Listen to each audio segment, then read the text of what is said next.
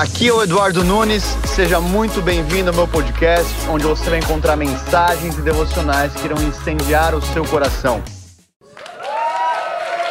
Glória a Deus! Glória a Deus! Quem aqui está faminto pela palavra de Deus essa manhã? Repita comigo, diga: Senhor Jesus, eu abro meu coração para receber a tua palavra. Senhor Jesus, vem neste lugar. Nós te amamos. Faça a tua vontade. Em nome de Jesus. Amém. Dê uma salva de palmas a Jesus. Pode tomar o teu lugar.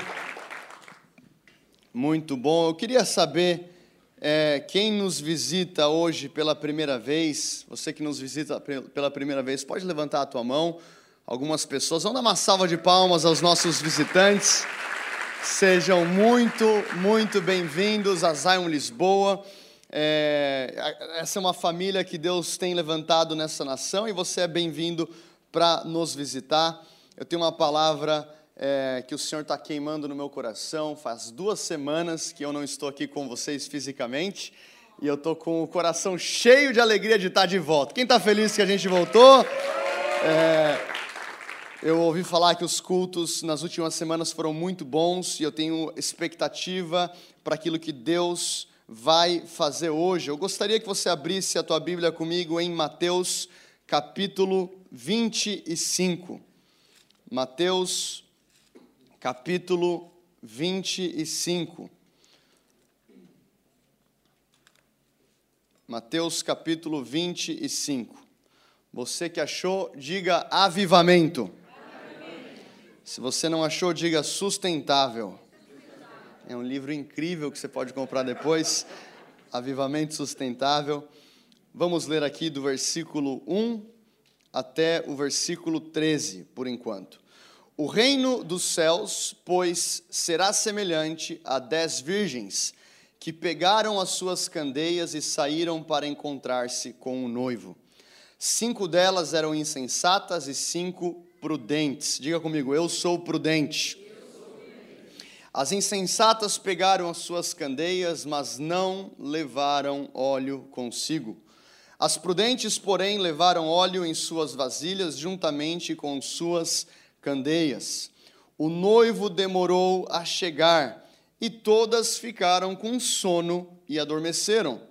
À meia-noite ouviu-se um grito: o noivo se aproxima, ou aí vem o noivo, saiam para encontrá-lo. Então todas as virgens acordaram e prepararam suas candeias. As insensatas disseram às prudentes: Dê-nos um pouco do seu óleo, pois as nossas candeias estão se apagando. E elas responderam: Não, pois pode ser que não haja o suficiente para nós e para vocês. Vão comprar óleo para vocês. Chacoalha, irmão, do teu lado, diga: vá comprar azeite.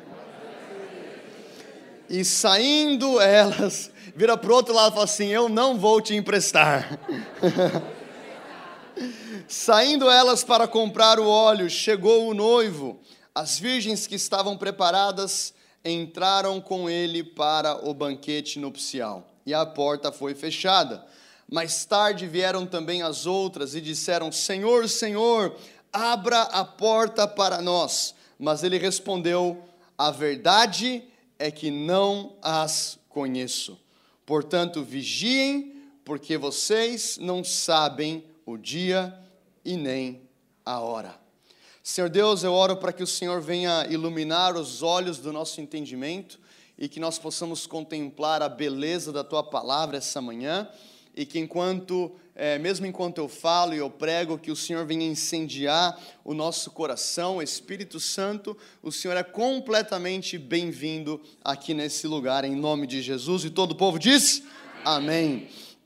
O título da mensagem de hoje, para você que está anotando, e se você não estiver anotando, anota. O título é Aí vem o noivo. Aí vem o noivo. E eu acho interessante que eu não sei você, mas eu percebo que a nossa geração fala muito pouco sobre a volta de Jesus. Nós falamos sobre aceitar Jesus, nós falamos sobre milagres, nós falamos sobre maravilhas, nós falamos sobre chamado, nós falamos sobre propósito, nós falamos sobre alegria, mas nós não falamos sobre um dos eventos, que é o evento mais importante da história da humanidade, que é a volta de Jesus. E hoje a gente vai entrar em algumas parábolas, em três parábolas, que falam a respeito de uma preparação. Diga comigo, preparação. Quem aqui é casado? Levanta a mão. Você que é bem casado, levanta profetizando. Tá, glória a Deus. Tá. Os é, homens, você lembra no dia do casamento que a, a, a tua mulher disse assim: Ó, eu não quero te ver. Você lembra disso? Por que, que ela não quer te ver? Porque ela ficou a se preparar por talvez três horas, ou oh, três é muito pouco, cinco horas. Alguém já ficou sete horas? Levanta a mão, você que ficou sete. Sete horas oito horas para um evento importante. Agora, quanto mais importante será o nosso encontro com Jesus. A palavra vai dizer, apontando então para um casamento, em Isaías 54, acompanha comigo essa leitura, versículo 5: Pois o seu Criador é o seu marido, o Senhor dos exércitos é o seu nome, o Santo de Israel é o seu redentor. O Senhor chamará você de volta como se fosse uma mulher abandonada e aflita de espírito, uma mulher que se casou nova apenas para ser rejeitada. Versículo 7: Por um breve instante eu a abandonei, mas com profunda compaixão eu atrarei de volta. Então a gente vê que desde o Antigo Testamento o Senhor se relacionava com Israel muitas vezes como um marido se relaciona com uma esposa. E lá em Oséias capítulo 2, versículo 16, a palavra diz: O Senhor falando através do profeta Oséias, naquele dia declara o Senhor: Você me chamará meu marido e não me chamará mais meu senhor. Versículo 19: Eu me casarei com você para sempre. Diga comigo, para sempre. Eu me casarei com você com justiça e retidão, eu me casarei com amor e com compaixão. Então nós vemos que a figura, a linguagem do casamento é uma das expressões que apontam para a volta de Jesus. E é necessário uma preparação. E é triste ver nos dias de hoje que muitas vezes nós vivemos a nossa vida sem falar de eternidade. Uma das frases de Billy Graham, o grande evangelista que impactou milhões de pessoas ao redor do mundo, ele dizia o seguinte: Um dia vão falar que Billy Graham morreu, não acredite nisso, eu haverei apenas mudado de morada. Para para pensar no seguinte: a tua vida aqui nessa terra talvez vai durar 70, 80, 90 anos, mas você foi criado para a eternidade. A palavra diz em Eclesiastes capítulo 3 que Deus colocou eternidade no coração do homem. É por isso que nada nessa terra pode saciar um desejo eterno no seu coração. Não tem fama, não tem dinheiro, não é mulher, não é carro, Nada pode saciar um desejo no seu coração que foi separado para ser alimentado pelo pão da vida que desceu do céu, aquele que é eterno. Nós fomos gerados para a eternidade. Paulo vai dizer em 1 Coríntios capítulo 15, versículo 19, se a nossa esperança em Cristo se limita apenas a essa vida, somos os mais infelizes de todos os homens. Eu quero ler isso de novo para você. Se a nossa esperança em Cristo se limita apenas a essa vida, o que, que você precisa para essa vida? Quem precisa de provisão? Levanta a mão. Provisão é bom, sim ou não? Não precisa ter medo, não é uma pegadinha. Provisão é bom? Cura é importante? Salvação é importante? O teu chamado é importante? Deixa eu falar algo para você, isso não é eterno. Sabia que no céu você não precisa de provisão? Sabia que no céu você não precisa orar por recursos para pagar a tua conta no fim do mês? Alguém diga glória a Deus aí? Sabia que no céu não precisa de cura? Os evangelistas ficam assim, meu Deus do céu, como é que eu vou liberar? Não precisa de cura, meu irmão. céu não tem divórcio. No céu não tem tráfico de drogas. No céu você não é portista, benfiquista, palmeirense, corintiano. Alguém diga glória a Deus a isso? Aqui Paulo diz: se a nossa esperança em Cristo, você tem esperança para provisão, sim ou não? Você tem esperança para porta aberta, sim ou não? Você tem esperança para cura, para milagre? Isso é tudo muito bom, mas Paulo está dizendo aqui, ó, se a nossa esperança se limita apenas a essa vida, somos os mais infelizes de todos os homens. Outras versões vão dizer, somos os mais miseráveis de, de todos os homens. A NVI, que ela é mais bondosa, diz, somos os mais dignos de compaixão. Pegou leve, né? O que eu estou querendo falar para você? Que eu e você não podemos viver a nossa vida como se esse dia não fosse chegar. Eu quero que você saia do culto de hoje preparado para um casamento. Que talvez você não sabe a hora. Eu casei dia 11, dia 9, eu sempre é o dia do casamento. 9 de julho.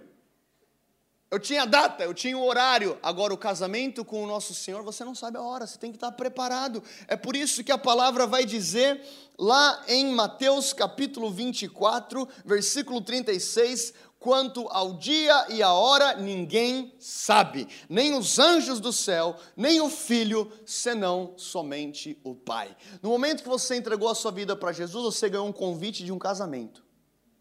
Só que nesse convite você vai pegar o horário e no horário está assim: quanto dia e a hora ninguém sabe. Esteja listo. Esteja preparado. E Jesus ele conta então ao longo do seu ministério 40 parábolas. A parábola do filho pródigo, a parábola da semeadura, diversas parábolas, mas as últimas três parábolas de Jesus apontam para os fins dos tempos. E é interessante que lá no capítulo 24, quando Jesus começa a falar do sermão profético, o que é o sermão profético, pastor? O sermão profético é quando Jesus fala do princípio das dores, o sermão profético é quando Jesus começa a falar da sua volta, é quando ele fala da grande tribulação. E aí tem um versículo, lá no versículo 30, isso aqui não é a minha opinião, isso aqui não é o que eu acho, isso aqui é a palavra de Deus, é verdade absoluta, vai acontecer, ela não precisa ser atualizada.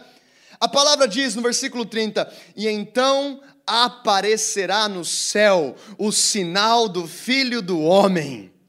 E todas as tribos da terra se lamentarão, e eles verão o Filho do Homem vindo nas nuvens do céu com poder e grande glória. Alguém diga amém para isso? E ele enviará os seus anjos com grande som de trombeta, e eles ajuntarão os seus eleitos. Se você é eleito de Jesus, aí faz barulho onde você está. Eles ajuntarão os seus eleitos desde os quatro ventos de uma extremidade do céu até a outra. Eu estava lendo esse capítulo ontem, eu falei assim: meu Deus do céu, eu falo para o meu filho que Jesus salva, eu falo para o meu filho que Jesus cura, eu falo para o meu filho que Jesus traz esperança, mas eu nunca falei para o meu filho que Jesus vai voltar. Eu trouxe, a, a, Radassa ainda é muito nova para entender isso, mas eu trouxe meu filho na varanda lá, na sacada do prédio, eu falei assim, filho, olha para o céu, ele olhou para o céu, eu falei, sabia que Jesus um dia vai voltar? Eu falei, como que ele vai voltar? Eu falei, vai voltar num cavalo branco. Ele, cavalo branco, pai? É, num cavalo branco. E a gente vai ganhar? Eu falei, se, se a gente estiver no time de Jesus, a gente vai ganhar. Eu falei, quem que é o nosso time? Ele falou, quem que é o nosso time? Eu falei, eu, você, o tio Paulão pode ser? Pode ser o tio Paulão. O tio Mateus pode ser? Ele falou assim, se ele estiver aqui em Portugal, pode. Mas ele não está aqui. Eu falei, filho, mas todo olho verá. Todo mundo, todo mundo todas as nações. Esse aqui é um evento, meu irmão, que você não pode escapar. Talvez você esteja morto fisicamente, mas eu tenho esperança para você. Paulo fala em 1 Tessalonicenses que os mortos em Cristo ressuscitarão primeiro. Você não pode escapar. Só que eu preciso estar preparado. Então, nessa que é a, a, primeira das três últimas parábolas que a gente vai visitar hoje, Jesus ele fala sobre dez virgens. A palavra fala que eram dez, e as dez eram virgens, as dez estavam aguardando o noivo. Para para pensar nisso. Externamente, as dez eram iguais.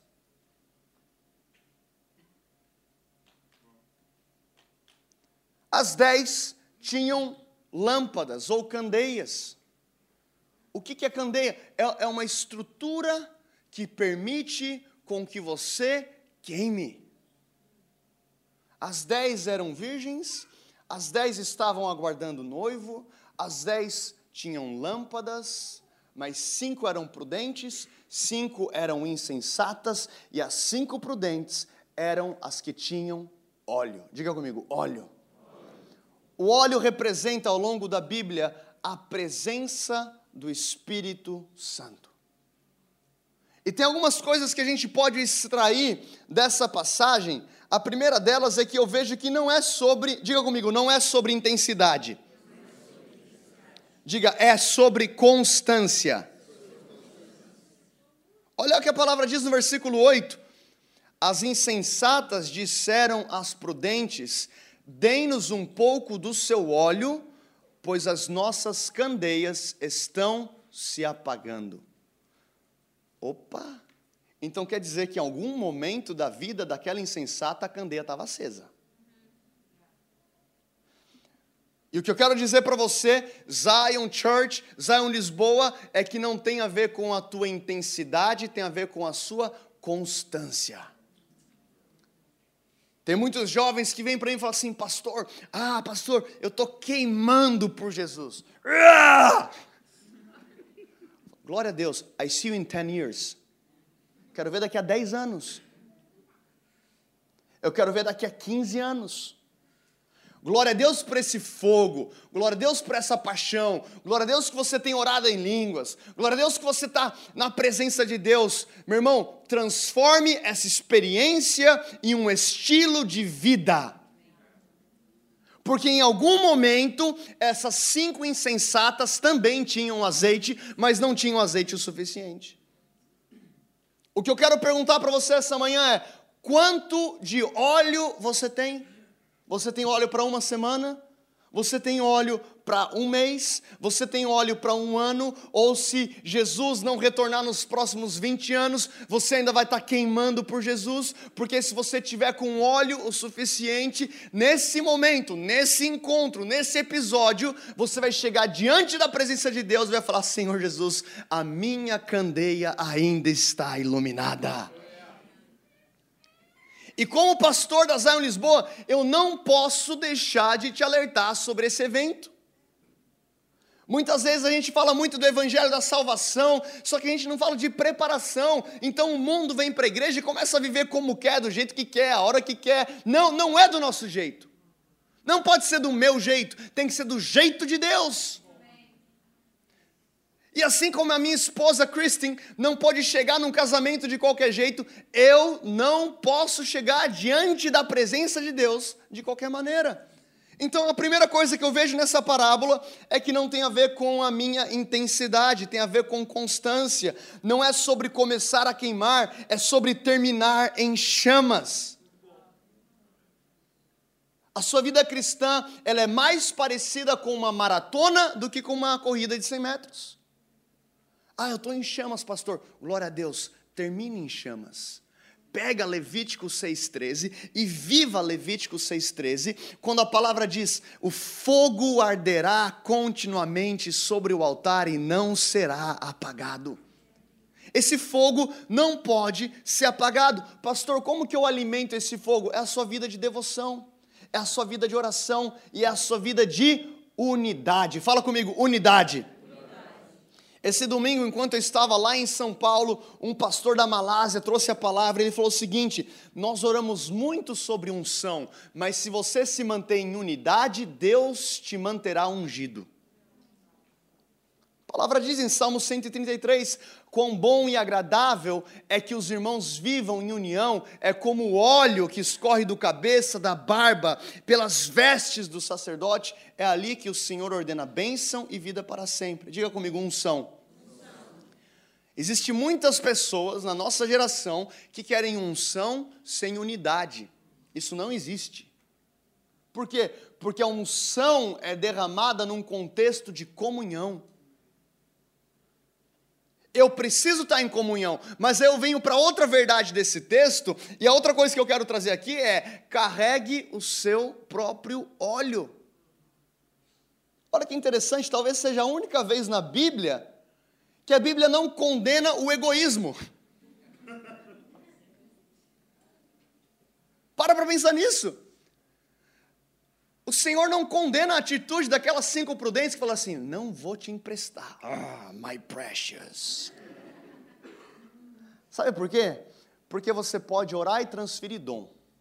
Você pode orar para alguém receber milagre. O que você não pode orar para transferir é intimidade. Por quê? Porque intimidade não se transfere, intimidade se constrói. Eu posso te dar um livro sobre o Cristiano Ronaldo.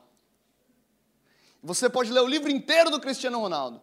Você vai saber sobre o Cristiano Ronaldo, mas você não vai conhecer o Cristiano Ronaldo.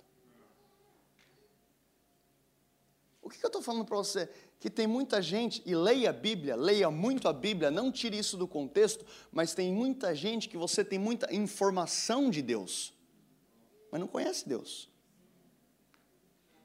Bom dia, Zion Lisboa. É a Bíblia, você vê, vai ver que os mestres da lei eram profissionais.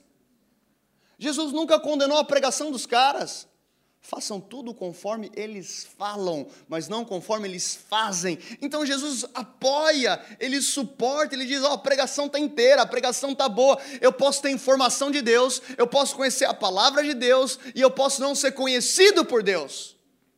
A minha pergunta é: primeiro, você tem constância? Você está você tá disposto a perseverar? Por quê? Porque vai ter dia que você vai falar assim: o meu óleo está acabando. O que, que você faz? Fecha a porta do teu quarto.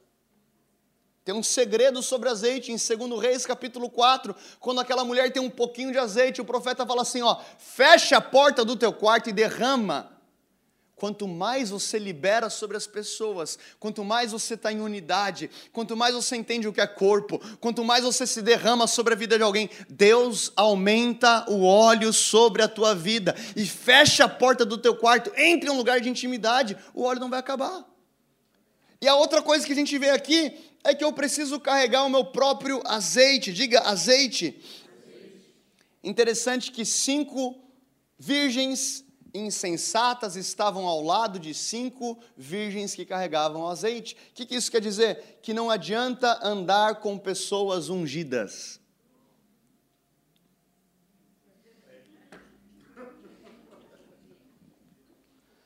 Ah, fica tranquilo, pastor, porque ó, o meu líder de link é fulano. Bom para ele. Mas naquele dia ele vai falar assim, ó, My precious, eu não posso te emprestar. Por quê? Porque o óleo é teu. O óleo é para você. Quem quer sair daqui com um desejo por mais unção de Deus na sua vida? Olha o que Paulo fala para Timóteo, 2 Timóteo capítulo 1, versículo 6. Por essa razão eu torno a lembrar-lhe que mantenha viva, fala comigo, viva mantenha viva a chama do dom de Deus que está em você, mediante a imposição das minhas mãos. O que, que Paulo está falando para Timóteo? Ele fala assim: Timóteo, você recebeu um fogo aí no teu coração, mediante a imposição das minhas mãos. Eu fiz a minha parcela, mas eu falo para você, mantenha essa chama viva. Timóteo, é a tua responsabilidade manter esse fogo aceso. De um lado, Timóteo, eu transferi. Do outro lado, você tem que manter essa fogueira acesa. Você não vai. Timóteo, entenda, Timóteo. Paulo era um pouco intenso, né? Lê as epístolas, tipo assim, Paulo. Imagina Paulo assim: Timóteo, entenda. eu transferi sobre a tua vida, mas é o teu trabalho manter esse fogo aceso. Você vai sair daqui esse domingo pegando fogo por Jesus. Rabatakatarabashai. Você vai sair daqui, meu irmão, incendiado. Glória a Deus. Agora, na segunda-feira de manhã, quando você acordar, ouça as palavras de Paulo que diz: Roberto, mantenha viva a chama do dom de Deus na tua vida. Aí você vai acordar, uau. Oh, Não espera para o próximo domingo. Segunda parábola que a gente vê nesse texto, versículo 14 de Mateus 25.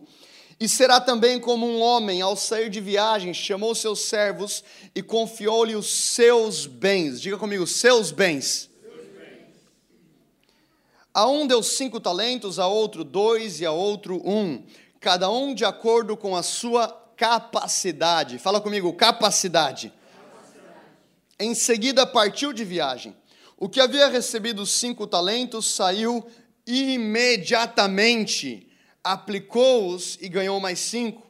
Também o que tinha dois talentos ganhou mais dois, mas o que tinha recebido um talento cavou um buraco no chão e escondeu o dinheiro do seu senhor. Depois de muito tempo, o senhor daqueles servos voltou e acertou contas com eles. O que tinha recebido cinco talentos trouxe outros cinco e disse: O senhor me confiou cinco talentos, veja, eu ganhei mais cinco.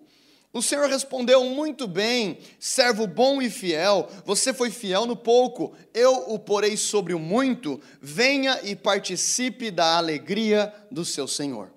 Veio também o que tinha recebido dois talentos e disse: O Senhor me confiou dois talentos, veja, eu ganhei mais dois. O Senhor respondeu: Muito bom, servo bom e fiel, você foi fiel no pouco, eu o porei sobre muito, venha e participe da alegria do seu Senhor. E por fim, o que tinha recebido um talento disse: Eu sabia que o Senhor é um homem severo, que colhe onde não plantou e junta onde não semeou. Por isso tive medo, saí e escondi o seu talento no chão. Veja, aqui está o que lhe pertence. O servo respondeu: servo mau e negligente, você sabia que eu colho onde não plantei e junto onde não semeei? Então você deveria ter confiado o meu dinheiro aos banqueiros, para que quando eu voltasse recebesse de volta com juros. Tirem o talento dele e entreguem-no ao que tem dez. Pois a quem tem, mais será dado, e terá em grande quantidade, mas a quem não tem, até o que tem lhe será tirado e lancem fora o servo inútil, nas trevas, onde haverá choro e ranger de dentes. Isso aqui é a Bíblia, tá, pessoal? Não é a minha opinião. O que, que era o talento? Na época romana, um talento equivalia a seis mil denários, e um denário era, era o salário de um dia para um trabalhador comum. Então, o que, que aquele senhor deu aos seus servos? Recursos, ele deu oportunidades, ele deu privilégios, ele deu algo que representam dons que o Senhor deposita nas nossas vidas. Então esse Senhor ele sai, ele vai fazer uma jornada, ele deixa um cinco, ele deixa outro dois, ele deixa a outro um. O que me chama a atenção nessa segunda parábola de preparação é que Deus ele entregou os seus talentos. Fala comigo, os talentos pertencem ao Senhor. É o versículo 14, a palavra, a palavra diz: chamou os seus servos e confiou-lhes os seus bens. O que, que isso quer dizer? Que o talento não é teu. Repita comigo: esse talento, esse talento incrível, incrível que eu tenho, eu tenho não, é não é meu. Quem pode dizer amém para isso? O que, que isso nos ensina? O princípio da boa mordomia. Ah, pastor, mas eu tenho uma voz muito linda, eu canto muito bem. Glória a Deus, você canta muito bem, mas eu, I'm sorry, me desculpa, esse talento não é teu. Ah, eu cuido muito bem de crianças. Glória a Deus, Deus te deu esse talento. Ah, é, pastor, eu sou incrível com a administração de empresas. Que bom que você é incrível. Sabe quem te capacitou? Deus. Ah, pastor, eu, eu, eu sou eu sou o cara, eu, eu, começo uma empreitada, as coisas acontecem, parece que o mar vermelho se abre, eu, eu tenho uma chuva de favor sobre a minha vida. Sim, Deus te honrou, Deus colocou na sua vida. O que me chama a atenção nesse texto é que eu vou prestar contas. Pastor, você está um pouco intenso hoje. Eu estou intenso. Por quê? Porque eu vou prestar contas ao Senhor da Zion Lisboa. Um dia eu vou estar nesse casamento e o Senhor vai falar assim: Filho, eu te dei tantos talentos em Portugal, o que, que você fez com ele? A minha responsabilidade é viver a minha vida com a, a, a convicção, com a revelação de que um dia eu estarei diante desse Senhor e eu não quero, eu não sei você, mas eu não quero me apresentar de mãos vazias. Eu falei, Deus, o Senhor me deu é, Lisboa, ó, oh, eu estou te entregando Lisboa, eu estou te entregando Madrid, eu estou te entregando Londres, eu estou te entregando. Tem alguém comigo aqui essa manhã? Olha, oh, oh, Senhor, me deu esse restaurante, eu estou te entregando isso, eu estou te entregando isso, eu estou te entregando essa família que foi restaurada aqui. Senhor, esses são os talentos que eu construí ao Senhor através da capacidade que o Senhor me deu. Entenda isso, igreja, um dia nós iremos prestar contas. A infeliz verdade sobre a nossa geração é: ah, vive a vida do jeito que você quiser, ó, oh, deixa a vida me levar, vida leva eu. Né, a, a, o grande poema do, do Pagodinho Zeca. Meu irmão, você vai estar diante de Jesus, ele vai falar assim: filho, eu te dei um dom, eu te dei um recurso, eu te dei um talento. O que, que você fez? E eu quero profetizar sobre a sua vida que você é o servo bom e fiel, que vai multiplicar tudo aquilo que o Senhor colocar nas tuas mãos. Em nome de Jesus. Então a primeira coisa que eu vejo na segunda parábola é que os talentos não são meus, eu vou prestar contas. A segunda coisa que eu vejo nessa parábola é que o Senhor não me cobra capacidade ele cobra fidelidade. Olha o que a palavra vai dizer lá no versículo 15. A um deu cinco talentos, a outro dois, a outro um, cada um de acordo com a sua capacidade. Fala comigo, capacidade. Quando Deus entregou um talento para você, dentro desse talento, Ele também te deu a capacidade de produzir aquilo que Ele colocou no teu coração. Não é uma capacidade humana, você não vai ser capaz pela sua própria força, é a graça de Deus que vai te capacitar a fazer a obra dele. Então, quando o Senhor entrega um talento, uma missão, um propósito para nós, para cada um de nós aqui, Ele não fala assim, ó, servo bom, ou, ou melhor, quando Ele vai cobrar, prestar contas, Ele não fala assim, servo bom e capaz. Olha, Eduardo, ó, bom e capaz foi você, hein? Não, ele fala assim: servo bom e fiel. Então, quando o Senhor entrega um talento, ele entrega já sabendo da tua capacidade. Só que quando ele cobra, ele cobra de acordo com a tua fidelidade. Então, se a primeira parábola de preparação tem a ver com unção e intimidade, a segunda parábola para preparar para esse casamento tem a ver com fidelidade. E a minha pergunta para você é: o que que Deus colocou nas tuas mãos. Zion Lisboa, nós temos uma responsabilidade para com essa nação, para com a Europa. Deus tem confiado talentos em nossas mãos e a gente não pode ficar embriagado com o culto gospel esperando o próximo domingo, quando eu preciso multiplicar aquilo que Deus colocou na minha vida.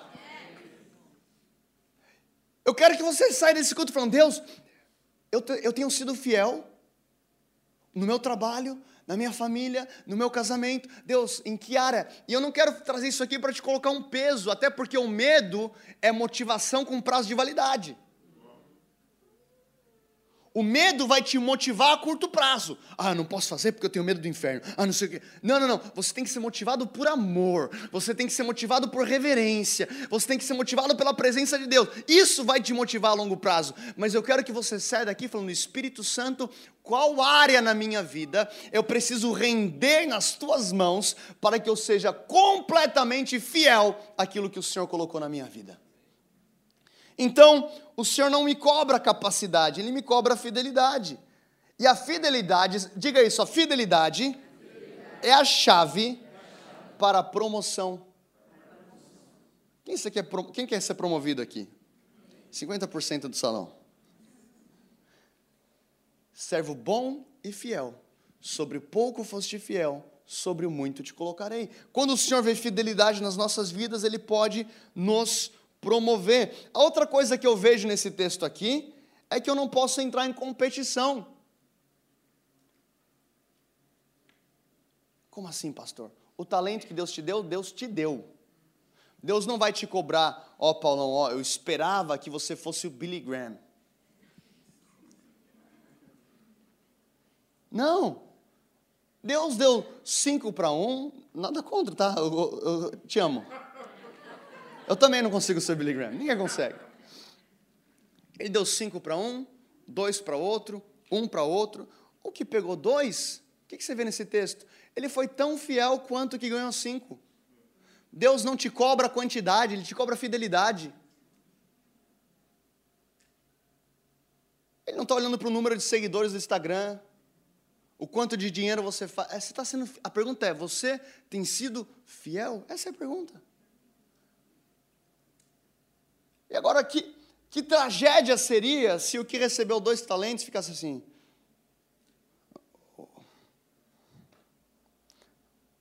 Ó oh, vida. Quem já passou por isso? Seja sincero. Ah, se eu cantasse como essa pessoa. Eu lembro de um louvor que eu estava assim, Deus, se eu soubesse cantar. Deus assim, filho,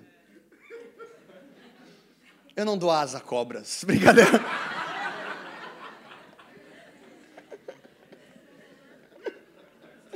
Ia ser aquele pregador e tá rolando louvor, eu ia chegar já cantando. Levanta a mão. Você também já pensou isso, é? Pela tua risada. Ah, se eu tivesse. Ah, é o teu talento. Deus não vai cobrar aquilo que Ele não te deu. O teu talento é diferente da pessoa do teu lado, e glória a Deus por isso. Tem gente que o talento aqui é abrir empresa, tem gente que é abrir igreja. Se você foi chamado para abrir empresa, não abra a igreja.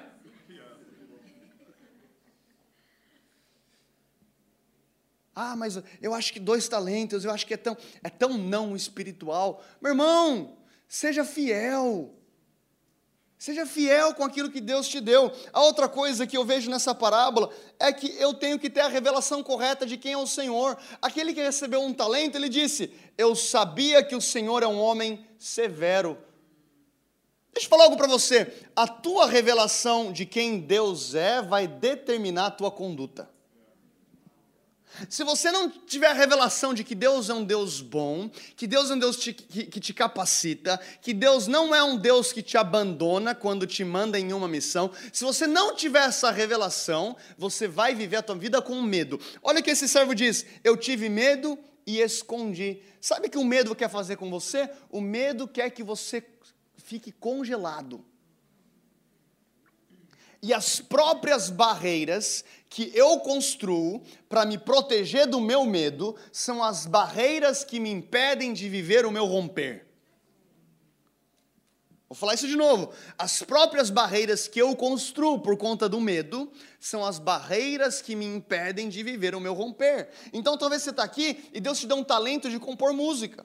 E você compõe música, mas aí de repente vem uma voz que fala para você: ó, oh, não é bom o suficiente não é ungido o suficiente, as pessoas não vão gostar, e aí essa voz faz com que você tenha medo. E o medo te empurra para um lugar onde você precisa ser aceito pelos homens. E aí, ao invés de você ousadamente partir para cima com aquilo que Deus te deu, você faz o quê? Enterra. Quantas empresas existem enterradas? Quantas ideias revolucionárias existem enterradas? Quantos sermões nunca pregados? Quantas pessoas não entram em relacionamentos? Quantas pessoas deixam de arriscar? E o que eu quero falar para você é: Zion Lisboa, Deus está te dando uma convicção santa, uma ousadia santa para arriscar, e Deus está com você. E quando você dá um passo de fidelidade, Deus te capacita, e você dá um outro passo de fidelidade, Ele te capacita de novo, e você dá mais um passo de fidelidade, Ele te capacita mais uma vez, e naquele dia, naquele encontro, Ele vai falar: servo bom e fiel. Aleluia. E essa agora é a última parábola de Jesus. Das 40 parábolas que ele pregou, essa é a última. A banda pode vir aqui comigo, versículo 31. Quando o filho do homem vier em sua glória, com todos os anjos, assentar-se-á em seu trono na glória celestial e todas as nações serão reunidas diante dele. Ele separará umas das outras, como o pastor separa as ovelhas dos bodes, e colocará as ovelhas à sua direita e os bodes à sua esquerda. Então o rei dirá aos que estiverem à sua direita: Venham, benditos do meu Pai, recebam como herança o reino que lhes foi preparado desde a criação do mundo.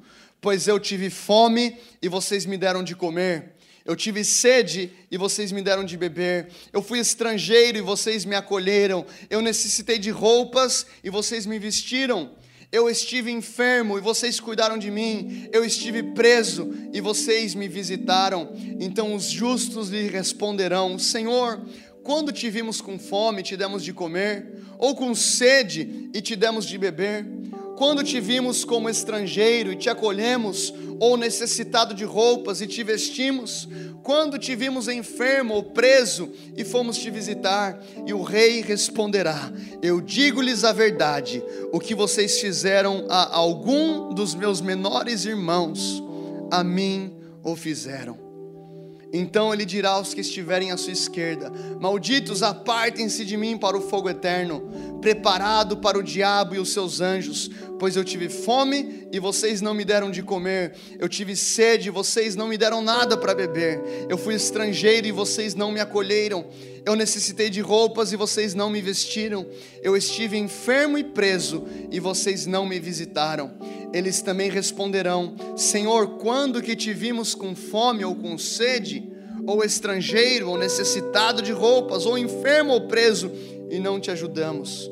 E ele responderá: Digo-lhes a verdade, o que vocês deixaram de fazer a alguns destes mais pequeninos, também a mim deixaram de fazê-lo. E estes irão para o castigo eterno, mas os justos para a vida eterna. Diga amém. Então a primeira parábola tem a ver com intimidade. Fala comigo, intimidade. Intimidade não se empresta, intimidade não transfere, intimidade não é da noite para o dia, é uma vida. A segunda parábola tem a ver com fidelidade. Fala comigo, fidelidade.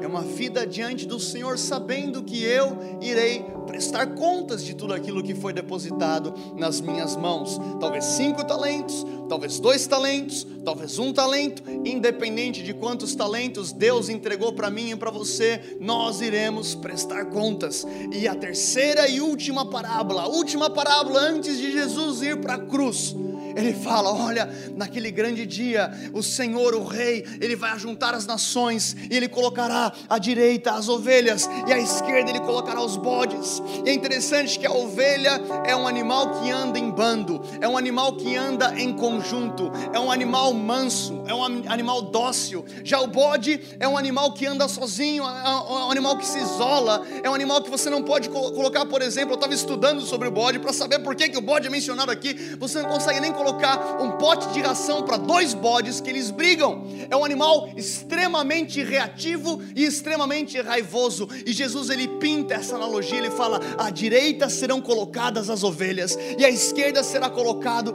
os bodes. E ele diz o seguinte: Vinde, entre para o gozo do seu Senhor, entre para o reino eterno, porque quando eu estive enfermo, vocês foram visitar, quando eu estive nu, ó, oh, vocês me deram roupas, quando eu tive fome, vocês me deram de comer, e as ovelhas inocentes dizem: Senhor, quando que a gente te viu passar por essas necessidades? E a resposta daquele rei é a seguinte: quando vocês fizeram aos mais pequeninos, vocês fizeram a mim.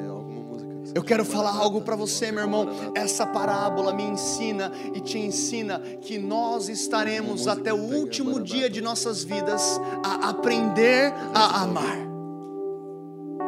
Até o último dia de vida, até o teu último suspiro, até o teu último respirar, você e eu estaremos aprendendo a amar porque eu não tenho amor o suficiente para essa geração, você não tem amor em si para essa geração. Nós precisamos de, de, Cristo, nós precisamos do Espírito Santo. A palavra diz em Romanos capítulo 5 que o, Espí, o, o Espírito Santo derrama o amor em nossos corações. Então, tem momentos que você vai estar diante de uma situação e você não tem amor próprio por aquela pessoa, você não tem a capacidade de amar ou perdoar, e você vai falar assim: Senhor me ensina a te ver naquela pessoa. Eu quero falar algo para você. Odeie o seu ódio. Odeie o seu ódio, porque o seu amor pelas pessoas é um reflexo do seu amor por Jesus. O seu amor ao próximo é um reflexo do seu amor por Jesus. Talvez você não vai conseguir amar 100% como Jesus a todos, mas que isso me leve e te leve para um lugar onde a gente vai falar: Senhor Jesus, me perdoa, me desculpa. Ontem mesmo eu estava diante de uma situação, a gente foi fazer um passeio lá em Ericeira e estava minha esposa e viu uma pessoa na rua e ela tava, aquela pessoa estava chorando. E, ela, e a minha esposa disse assim: ó, aquela pessoa está chorando, como que dizendo, vai lá e faz alguma coisa. E eu estava tipo com a galera e com o meu filho, tipo, simplesmente passou. Já aconteceu isso com você quando simplesmente alguém passa pela tua vida? E aí, enquanto eu estava ontem à noite orando e preparando a mensagem, quando eu leio esse texto, eu fui tomado por uma convicção do Espírito Santo. Eu não estou dizendo acusação, eu digo uma convicção, onde, onde você fala: Senhor Jesus, eu não te representei bem naquela situação, me perdoa. E quando você consegue chegar ao Senhor Jesus e falar isso, Ele vai falar assim: Filho, eu te perdoo. Eu quero te ensinar eu quero te ensinar a amar, eu quero te ensinar a perdoar, eu quero te ensinar a me representar diante do mundo. A primeira parábola tem a ver com intimidade, a segunda parábola com fidelidade, e a terceira e última parábola tem a ver com o amor, não ao Senhor, mas ao próximo, que é a maior expressão de amor a Deus. Eu não falo de um amor hum, humano, eu não falo de um amor terreno, eu falo do amor ágape por quê? Porque esse amor aqui, ele é um amor sacrificial. É um amor que muitas vezes vai envolver com que você perca alguma coisa, como aquele bom samaritano, que quando ele é movido de íntima compaixão, ele pega aquele homem que estava na estrada, passou o, sacerdote, não fez nada, passou o levita e não fez nada, e de repente passa um bom samaritano, e a palavra diz que ele foi movido de íntima compaixão, ele pega aquele homem do chão, ele joga vinho, ele joga azeite, mas a gente pensa assim: ah, o vinho representa alegria, o azeite representa unção mas aquilo é medicina da época.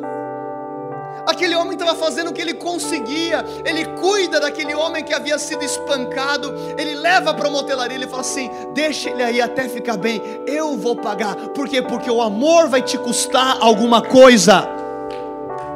O amor que não te custa nada não é amor, meu irmão pode ser um sentimento, pode ser algo que o mundo fala, o mundo quer definir o que é amor, o mundo quer significar o que é amor. Sabe o que, que vai significar o amor? Um homem pregado numa cruz, isso é amor. Porque Deus amou o mundo de tal maneira que deu o seu único filho, para que todo aquele que nele crê não pereça, mas tenha vida eterna. Deus não ficou falando para mim e para você o quanto que ele te ama. Deus não ficou fazendo promessa do quanto que Ele te ama. Deus não falou: olha, ô mundão, eu amo vocês. Ele falou sim através do, dos profetas. Mas teve um dia, quando chegou a plenitude dos tempos, aquele anjo visita Maria e fala assim: Bendita sois vós entre as mulheres, do teu ventre virá o Messias. E quando o Messias vem, ele vive 33 anos sem pecado nenhum e ele poderia simplesmente naquele momento da crucificação clamar e pedir por uma legião de anjos, mas ele não estava preocupado com a sua própria vida, ele não estava preocupado com o seu próprio desejo. A palavra de Deus diz o seguinte: ele verá o fruto do seu trabalho e ficará satisfeito. Ele estava preocupado com a missão. Pai, se essa é a missão, eu serei fiel eu terei intimidade até o fim, eu serei fiel até o fim, eu amarei até o fim. E a palavra diz em João capítulo 13 que Jesus os amou até o fim, ele amou aqueles discípulos até o fim. E naquele momento ele diz: Pai, perdoa o que eles fazem. Eles não perdoa, perdoa-os, eles não sabem o que fazem. Ele os amou até o fim, e a palavra vai dizer para nós lá em 1 João capítulo 3, versículo 16, nisto conhecemos o que é o amor. Jesus Cristo deu a sua vida por nós e devemos dar as nossas vidas por nossos irmãos. Se alguém tiver recursos materiais e vendo o seu irmão em necessidade, não se compadecer dele, como pode permanecer nele o amor de Deus? Filhinhos, não amemos de palavra e nem de boca, mas em ação e em verdade. O amor genuíno de Deus vai me levar e vai te levar, vai nos levar a um lugar de ação, não é um falatório. Será que o tom tá bom assim para ti, Reis? Teve um episódio anos atrás em um jogo de futebol que um, um, um técnico virou para o outro e falou assim: fala muito. Quem que lembra disso? Fala muito. O Tite Sabe qual que é a minha preocupação para a nossa geração evangélica? É o mundo olhar para a igreja e falar assim: ó, oh, fala muito. Chegou o momento onde a gente vai se levantar com poder, mas com amor. Chegou o momento de se levantar com a verdade e com compaixão. A palavra de Deus vai dizer que Jesus, quando saiu do barco, viu uma grande multidão e teve compaixão deles e curou os seus enfermos. Mateus capítulo 15, 32, Jesus chamou seus discípulos e disse: Eu tenho compaixão dessa multidão, já faz três dias que eles estão comigo e nada tem para comer, não quero mandá-los embora com fome, porque eles podem desfalecer no caminho. Mateus 20 e 34, Jesus teve compaixão deles e tocou nos olhos deles, e imediatamente eles recuperaram a visão e o seguiram a compaixão ela acompanhou o ministério de Jesus, e é por isso que ele diz na sua última parábola que aqueles que fizerem aos pequeninos também fizeram ao Senhor dos Senhores. Fica de pé onde você está.